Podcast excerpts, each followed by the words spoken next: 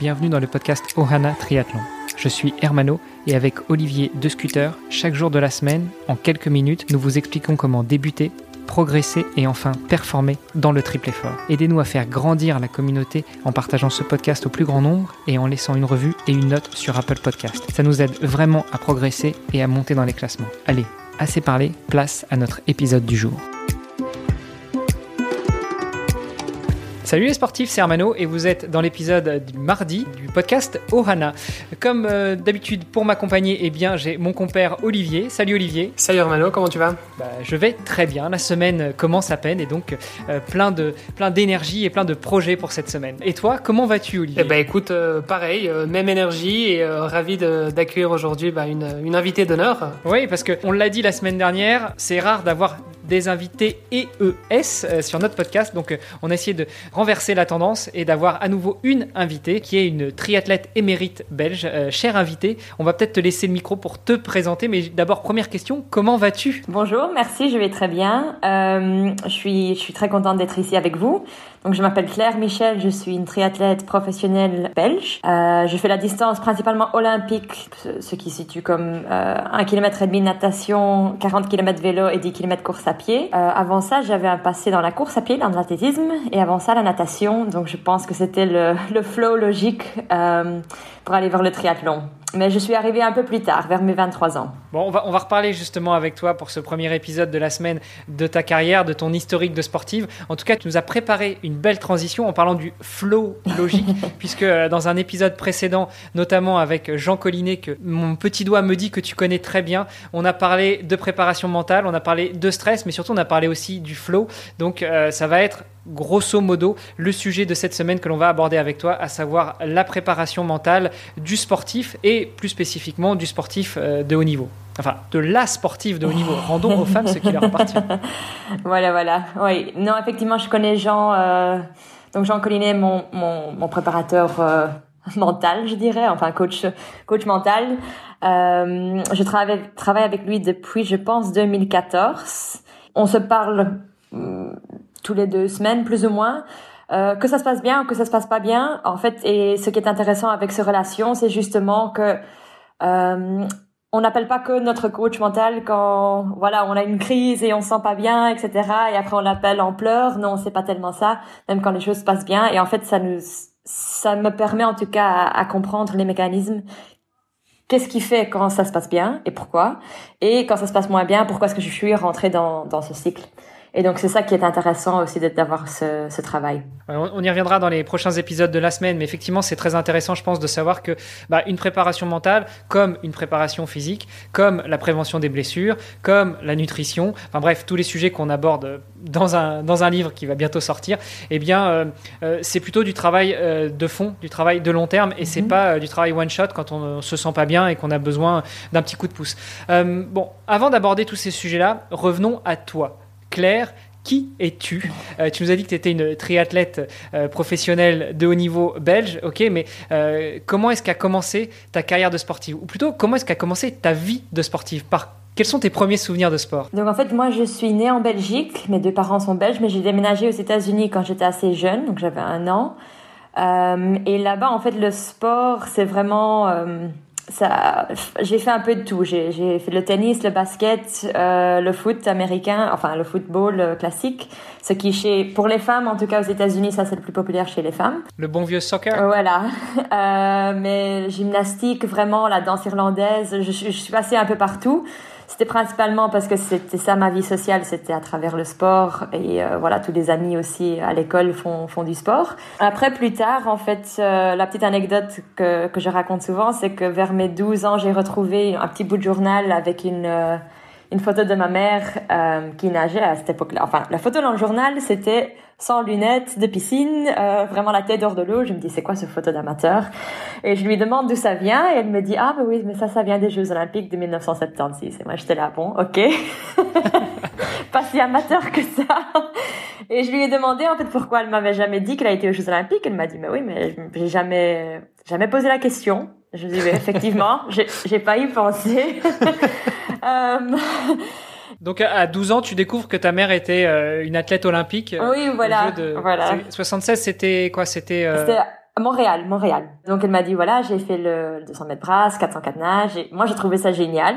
Vraiment ma mère c'est quelqu'un de très humble. Donc on avait même des trophées, des trucs comme ça à la maison. Et en fait elle les utilisait, tu vois, si comme un bol de chips. Donc si on a des invités, elle met des crackers ou des trucs dedans. Et en fait tu vides le truc. Quand t'as fini, tu dis ah ben en fait il est marqué euh, première place 1980 euh, championnat du monde, enfin des trucs comme ça. Ça c'était ma mère. Mais, mais moi, je trouvais ça génial, en fait. J'avais la distinction que les sportifs de haut niveau, c'est des super-héros à la télé. C'est la première fois que je me dis, mais en fait, euh, c'est une, c'est une personne, euh, c'est, ben, c'est une personne comme les autres, qu'en fait. C'est, c'est pas pour dire qu'elle n'est pas, qu'elle n'est pas unique, mais, mais c'était la première fois, en fait, que je voyais que c'était, euh, je pense que c'est, c'est devenu réel. Parfois, on parle de l'importance d'avoir des exemples devant nous eh ben voilà, j'avais un exemple euh, droit droit dans les yeux que je connaissais très bien et j'ai trouvé ça ça vraiment. Donc au début, voilà, j'arrive, je fais de la, je demande si je peux commencer la natation. Ah, peut-être que je te coupe, mais peut-être que ça t'a fait cet effet-là aussi parce que bah, finalement, elle est devenue ta maman après sa carrière. Tu vois, si tu étais mhm. née pendant qu'elle qu'elle conduisait encore sa carrière de sportive de haut niveau, peut-être que tu aurais eu une autre approche? Peut-être, peut-être, effectivement. Mais en fait, je pense que le elle m'a jamais poussée dans le sport. Et ça, je trouvais ça aussi un aspect euh, intéressant et je pense que ça fait que je suis toujours sportif actuellement et que je prends beaucoup de plaisir parce que c'est un choix. Euh, j'étais jamais poussée. Enfin, mes parents, ils étaient, ils étaient, tous les deux souvent là. Enfin, ils ont fait taxi aussi pour aller à la piscine. tous les parents connaissent bien, je pense. Mais ils, étaient toujours là pour soutenir, mais jamais pour pousser. Et ça, c'est une distinction importante. Et je pense aussi quand on débute dans un sport, et c'est pour ça aussi, tu vois, tous les mois de janvier, on voit des gens dans les salles sportives qui sont là et qui sont pas contents parce qu'ils ont fait une résolution. Mais en fait, euh, pour moi, la règle base du sport, c'est trouve quelque chose qui te fait plaisir. Et, et si tu trouves ça, ben, waouh, qu'est-ce que tu vas durer? Enfin, sur la durée, ça fait une différence énorme, je trouve. Et euh, donc moi, je suis très contente qu'en fait, euh, j'ai trouvé le triathlon parce que voilà, j'ai passé par la natation, par la course à pied, et après j'ai rajouté le vélo et et ben voilà, c'est chouette, j'ai, énormément de plaisir dans ces trois sports-là. Bon alors attends, parce que je t'ai coupé du coup quand tu allais nous raconter la suite. Donc 12 euh, ans, tu découvres que ta maman était une athlète olympique euh, au JO de Montréal où elle était nageuse. Euh, tu nous as dit... Euh, le 404 nage, donc... 404 nage Et le 200 mètres brasse, oui. donc toi, 12 ans, bah voilà, t'as un modèle, t'as ta super héros et tu demandes si tu peux faire de la natation, c'est ça? Ben, Je demande si on peut trouver un club. Elle dit oui, oui, si tu veux. Donc on a, on a cherché un club. Elle a, elle a été très courageuse à aller me conduire. La natation, c'est tôt, hein, donc 5 heures du matin, euh, c'est les entraînements. Là, tu étais aux États-Unis Aux États-Unis, donc 5 heures du matin, l'entraînement, et après, euh, après l'école aussi, on, va, on allait nager. Donc j'arrive le premier jour et j'ai dit à l'entraîneur, oui, bonjour, je m'appelle Claire Michel, euh, j'aimerais bien faire la natation et j'aimerais bien aller aux Jeux Olympiques. Et il me dit, ah ok, ben on va, on va commencer par apprendre les quatre euh, nages. Donc tu savais pas encore nager euh, ce jour-là? Ben, J'avais, j'avais pris des cours comme comme les autres, des cours de natation euh, pour pas me couler. Mais bon, je pense que c'est pour flotter sur le dos, pour faire les bulles, bazar. Mais non, je ne savais pas vraiment nager bien. Donc voilà, on est on est passé par ça. Jusqu'à mes 18 ans, j'ai j'ai nagé dans un club. Et en fait, il y avait quelqu'un dans le club de natation qui dit ah mais ma sœur elle fait du cross country. Euh, moi je trouve ça chouette aussi. Pourquoi tu viendrais pas une fois faire une course? J'avais fait un entraînement avant juste pour euh, rencontrer l'entraîneur du. et il me dit ok bon voilà demain il y a une compétition à l'interclub ou un truc comme ça. Et donc j'ai dit ok ben voilà je vais le faire je comprenais pas le parcours en fait sur le cross. C'était un truc où on tournait dans tous les sens. Enfin, tu vois.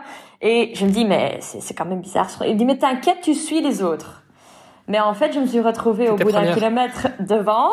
et du coup, le coach a dû courir dans les quatre coins pour m'indiquer à gauche, à droite, rond. Là, tu fais un rond-point, tu retournes, enfin, un bazar. Donc voilà. Donc, en fait, j'ai eu un peu plus de talent, je dirais, en course à pied. C'est venu plus naturellement, en tout cas. Tandis que la natation, j'ai galéré pendant des années. Euh, j'ai pas j'ai jamais eu vraiment beaucoup beaucoup de succès. D'ailleurs, c'est toujours un peu mon point faible en, triathlon. Mais j'ai beaucoup aimé la natation. Et donc, c'était, c'était un peu ironique parce que, donc, pendant toutes mes années de mes secondaires, j'ai fait la natation peut-être 11 fois semaine, 12 fois semaine deux entraînements course à pied. Pendant ce temps-là, je faisais aussi toujours quelques d'autres sports, le foot, euh, tennis, bazar. Et euh, Et après, pour finir, quand il était temps d'aller à l'université, j'ai eu un bourse pour courir, mais j'ai dû dire, euh, j'ai dû arrêter de nager quand même. Donc en fait, ce que j'ai appris, c'est que la course à pied n'aide pas forcément la natation, mais la natation donne une bonne base pour la course à pied. Donc voilà. Excellent. Ok, donc là, tu as, as 18-20 ans. Euh, enfin, 18 ans, tu découvres le, cross-country. Un peu plus tôt. Ouais. 15, 15, 15 ans plus tôt. Euh, le cross-country et après j'ai fait l'athlétisme parce que quand j'ai fait un, L'entraîneur de cross-country faisait aussi de l'athlétisme. Donc il dit, bon, voilà, là, on te recrute pour les deux. pas, de souci. Bon, rappelons quand même que tu étais aux États-Unis à cette époque. Et les États-Unis, même, euh, enfin, déjà très tôt chez les jeunes, euh, c'est totalement différent euh, de la vision qu'en Europe. Donc on, cherche les futurs talents, on sait les recruter, on sait les motiver, mhm. et donc euh, ils ont dû repérer chez toi quelque chose d'exceptionnel, si je ne m'abuse, et, du coup très tôt tu as été prise en charge. Ben, en fait, pour moi la partie clé aux États-Unis, c'est l'intégration des sports-études. Il y a des infrastructures sportives à chaque école qui sont vraiment assez impressionnants. Et du coup, ça aide beaucoup pour les parents qui travaillent. Bien sûr aussi, c'est que dès que tu as fini l'école, tu es directement sur place pour aller à ton entraînement de cross-country ou natation mhm. ou que sais-je. Et après, à, voilà, à 17h ou 18h, bah, tu rentres à la maison quand tu as fini ton entraînement. Ça facilite énormément les choses. Je pense que c'est une aide logistique qui est vraiment très importante. Et ça continue d'ailleurs aussi à l'université. Donc l'intégration université, même dans les autres écoles, est aussi super important. Euh, au niveau universitaire, il y a des bourses et ça, c'est très, très intéressant parce que les, les études sont très, très chères. Donc, en fait, il y a, il y a une influence qui fait que les sports dans la secondaire sont fort développés parce que tout le monde veut des bourses pour aller à l'université.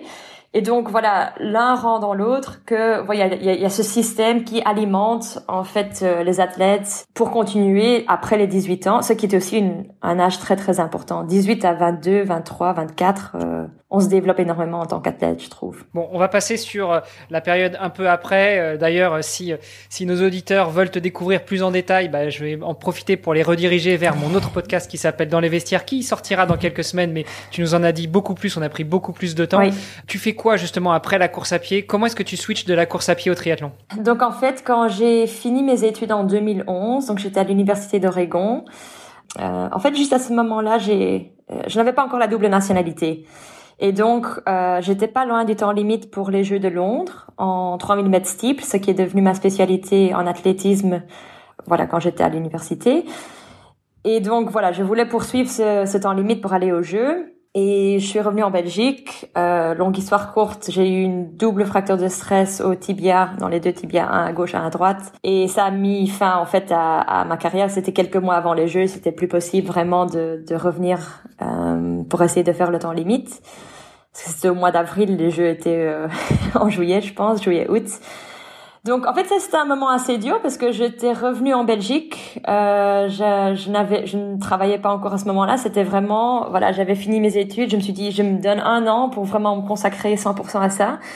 Et euh, ben voilà, c'était un peu catastrophique. Et j'ai voilà, j'ai commencé à travailler à temps plein parce que je me suis dit bon, je, je vais arrêter un peu le sport. J'en avais un peu marre des blessures aussi. Je me suis dit, euh, c'était pas du tout la première blessure pour moi. Et donc j'ai commencé à, à travailler à temps plein et j'ai rejoint un club de triathlon pour les mêmes raisons que comme j'étais enfant, pour retrouver une vie sociale et pour euh, le côté plaisir parce que j'aime bien. Je dis écoute, je n'ai j'ai jamais roulé, je n'ai pas de vélo, euh, mais est-ce que je peux venir nager et courir avec vous? Et euh, ils ont dit oui, pas de problème. Donc j'ai trouvé un club à Bruxelles qui s'appelle le Brussels Triathlon Club. Et voilà, ils m'ont gentiment euh, euh, laisser rejoindre le club. Après, bien sûr, petit à petit, ils m'ont dit voilà, on va te prêter un vélo, viens faire un triathlon, tu vas voir, c'est chouette, etc. Euh, et là, j'ai fait j'ai fait un ou deux et j'ai vraiment pris goût. Et euh, justement, il y avait quelques directeurs techniques de la ligue francophone de triathlon qui étaient sur place l'une ou l'autre de courses et il m'a dit en fait, euh, vous avez fait le meilleur temps en course à pied, hommes et femmes. Euh, est-ce que ça t'intéresse Est-ce que ça t'intéresse le haut niveau? Et j'ai dit, bah, j'ai quand même dû réfléchir parce que je savais très bien ce que cela implique en termes de discipline, de temps, etc. Et j'avais ce nouveau travail que j'aimais bien. Euh, et donc, euh, j'ai quand même réfléchi, mais il y avait ce rêve olympique qui me grattait quand même euh, à, à l'esprit toujours. Et donc, j'ai dit, ok, bon, voilà. Donc, comme, comme mon premier coach de natation, j'ai dit, ok, mais alors dans quatre ans, on va à Rio. Et donc il m'a dit bon c'est un peu ambitieux, on va déjà t'acheter un vélo, mais Mais c'est parti. et donc, il m'a invité à, à, des stages euh, de la Ligue. Et, et voilà. Donc, j'ai appris énormément, je vais dire, dans ces, ces premières semaines, ça c'est sûr. Comme moi, je connais déjà une partie de l'histoire, ce que je te propose, c'est qu'on introduise le, la préparation mentale quand on va parler un petit peu des Jeux de Rio et de ton histoire à Rio dans l'épisode de demain. Ok, merci beaucoup. Super. Et eh bien, à demain. À demain. Ciao, ciao. À demain. Vous avez apprécié cet épisode? Alors, taguez ohana underscore tri sur Instagram et si ce n'est pas déjà fait, laissez un commentaire sur Apple Podcast.